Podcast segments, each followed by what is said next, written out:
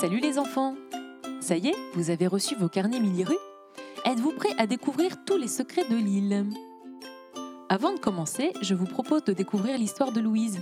Louise de Bétigny. Je suis sûre que cela va beaucoup vous intéresser car c'est une histoire vraie, qui parle d'une super espionne. Est-ce que vous savez ce que c'est une espionne? Louise est née près de l'île il y a plus de 100 ans. Elle avait cinq sœurs et trois frères.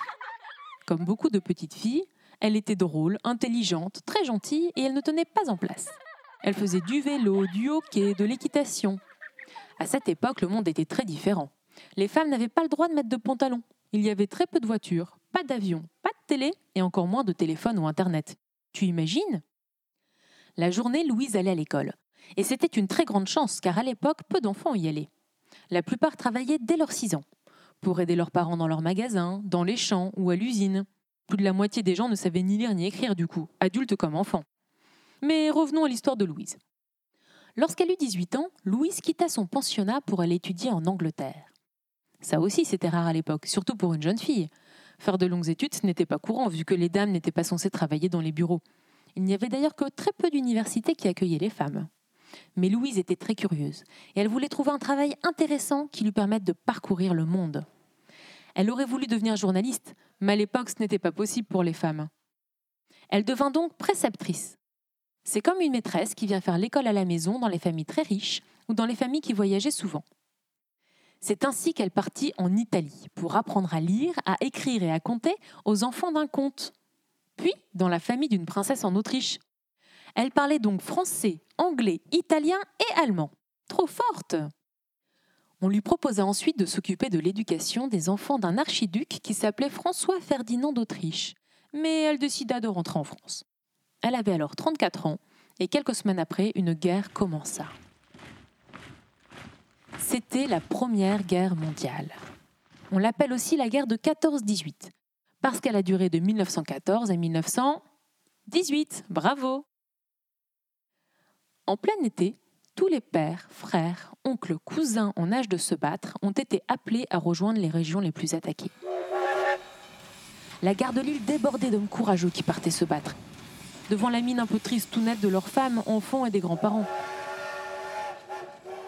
Après être allée se réfugier quelques semaines à 800 chez son frère au bord de la mer du Nord, Louise décida de rejoindre sa sœur Germaine à Lille et ensemble elles devinrent infirmières pour la Croix-Rouge pour s'occuper des premiers soldats blessés.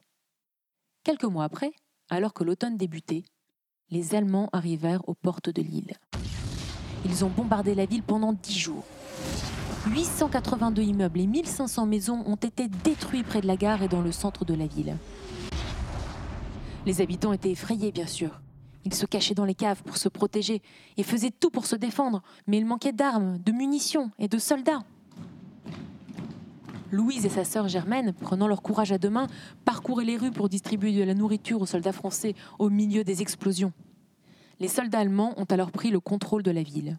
C'était très dur, il fallait leur obéir. Ils prenaient toute la nourriture, les maisons les plus confortables, interdisaient aux Lillois de sortir de chez eux le soir et de sortir de la ville sans autorisation spéciale. Ils les ont obligés à reculer l'heure de toutes les horloges d'une heure pour ne plus avoir de décalage horaire avec l'Allemagne. Ils ont mis des panneaux de direction en allemand dans la ville, ont fait venir leurs familles et leurs enfants, ouvert des boutiques, créé leur propre journal lillois et organisé des spectacles dans le nouvel opéra des Lillois avec des artistes venus de Berlin, leur capitale. L'île était alors coupée du reste du monde, condamnée à s'habituer à cette vie où on manquait de tout, où il n'y avait presque plus de nourriture, sans nouvelles des hommes partis se battre. C'est cette période qu'on appelle l'occupation et ça a duré 4 ans et 4 jours. C'est très long, n'est-ce pas? Mais revenons à Louise. Ok, on avait alors presque perdu la guerre, mais d'autres pays étaient de notre côté. Les Anglais, par exemple, qui voulaient également que les Allemands repartent chez eux et que la France redevienne libre. Ils faisaient tout pour nous aider. Comme la plupart des Lillois, Louise, ça ne lui plaisait pas du tout, tout ça. Alors elle a décidé d'aider les Anglais en devenant espionne. Après être allée dire au revoir à sa maman au Touquet, elle traversa la mer du Nord en bateau pour faire un stage d'espionnage en Angleterre. Elle y apprit à coder les messages secrets, à dresser un plan, à obtenir et transmettre des informations discrètement et à reconnaître les différentes sortes d'armes. Dès son retour, elle organisa une surveillance de l'île et des villages autour pour essayer de savoir ce que préparaient les Allemands. Comme elle parlait allemand, elle comprenait tout, et elle écrivait des messages secrets aux Anglais. Et oui, nos problèmes, puisqu'elle parlait aussi très bien anglais.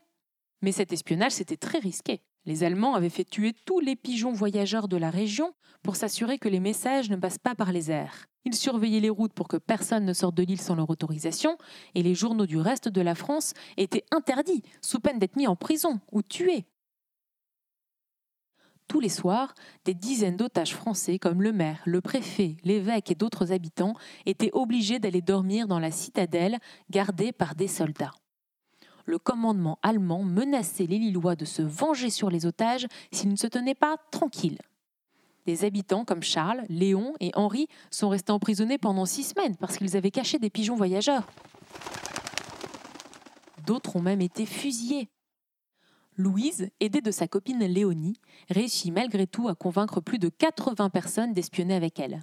Il se passait les informations en secret, avec des messages codés, en se chuchotant les informations dans la rue ou entre deux portes. Son nom d'espionne était Alice Dubois. Pendant la première année d'occupation, elle prenait régulièrement le train pour la Belgique avec des messages secrets cachés sous sa grande jupe. Ces messages étaient ensuite remis aux Anglais. Pour prendre le moins de risques possible, les messages étaient écrits à l'encre sympathique, c'est-à-dire écrits avec du jus de citron, qui est invisible, sauf quand on le rapproche d'une flamme. Grâce à la chaleur, le jus de citron se colore et on arrive à lire ce qui est écrit. Louise amenait même régulièrement des messages directement en Angleterre. C'était très dangereux, car il fallait passer des frontières qui étaient délimitées par des câbles électriques pour arriver jusqu'au bateau. Et qu'alors qu'elle traversait la mer du Nord, sous l'eau, il y avait des combats de sous-marins. Grâce à toutes les informations transmises par Louise et ses amis, des milliers de soldats ont été sauvés, des batailles ont été gagnées et plus d'un millier de canons ont été détruits. Il faut dire que ces hommes et femmes très courageux se relayaient nuit et jour pour surveiller ce qui se passait. Ils surveillaient les voies ferrées, les déplacements des troupes de soldats, la position des armes. Cela donnait des informations très précises aux Anglais, qui passaient en avion au-dessus avec des munitions et... Environ un an après le début de la guerre, alors que la situation était de plus en plus dangereuse et que les Allemands se méfiaient de tous les habitants, Louise prit le train pour amener en Belgique de nouveaux messages secrets. Tout à coup, le train s'arrêta et les soldats se mirent à fouiller toutes les femmes. Pauvre Louise, elle enleva en vitesse sa bague dans laquelle était caché le message le plus top secret et elle l'avala.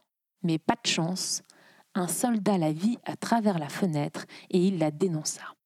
Elle fut alors condamnée à mort. Mais comme c'était une femme, ils décidèrent finalement de la condamner à la prison à vie. Et ils l'envoyèrent dans une horrible prison en Allemagne, où elle retrouva son amie Léonie, qui s'était également fait arrêter quelques jours plus tôt. Elle y a passé trois ans. Même là-bas, elle a continué à résister, refusant de chanter en allemand et de fabriquer des munitions qui devaient tuer des soldats anglais et français. Elle fut alors mise au cachot. Elle avait très froid, très peur, et elle est tombée malade. Sans médicaments ni personne pour la soigner, elle est malheureusement morte en prison. Seulement 20 jours avant que les Allemands ne partent de l'île et que les Anglais libèrent la ville. Seulement six semaines avant que la guerre ne s'arrête définitivement dans toute la France. Quelle tristesse une fois la guerre finie, son corps a été ramené près de l'île, à Saint-Amand-les-Eaux, où elle est enterrée. On lui a donné plein de médailles pour son courage, dont une qui s'appelle la Légion d'honneur, la plus belle des médailles des héros qui existent en France. Sa famille était très triste, mais super fière d'elle et du courage qu'elle a eu toute sa vie pour libérer la France. En son honneur, une place porte son nom à Lille, la place Louise de Bétigny. Et tous les ans, quand nous fêtons la fin de la Première Guerre mondiale, le 11 novembre, nous sommes très nombreux à penser à elle, à Léonie, à Henri, Charles, Léon et tous les autres courageux héros qui se sont battus pour la France. Et avec toi maintenant, nous serons un de plus. J'espère que cette histoire t'a plu. Avec ton carnet Mille tu vas maintenant pouvoir découvrir l'île et tous ses secrets. D'abord, on prépare à la maison, et ensuite, hop, on visite en s'amusant. Tu verras, même tes parents ne vont pas en revenir de tout ce que vous allez découvrir ensemble. Avant de se quitter, une dernière chose. Le podcast te plaît? Parle-en à tes copines et à tes copains. Abonne-toi à Miliru sur ta plateforme d'écoute préférée et demande à tes parents de mettre des étoiles et un commentaire sur Apple Podcast. Ce sera un sacré coup de pouce pour faire connaître Miliru à tous les parents et surtout ça m'intéresse beaucoup de savoir ce que tu en penses. À bientôt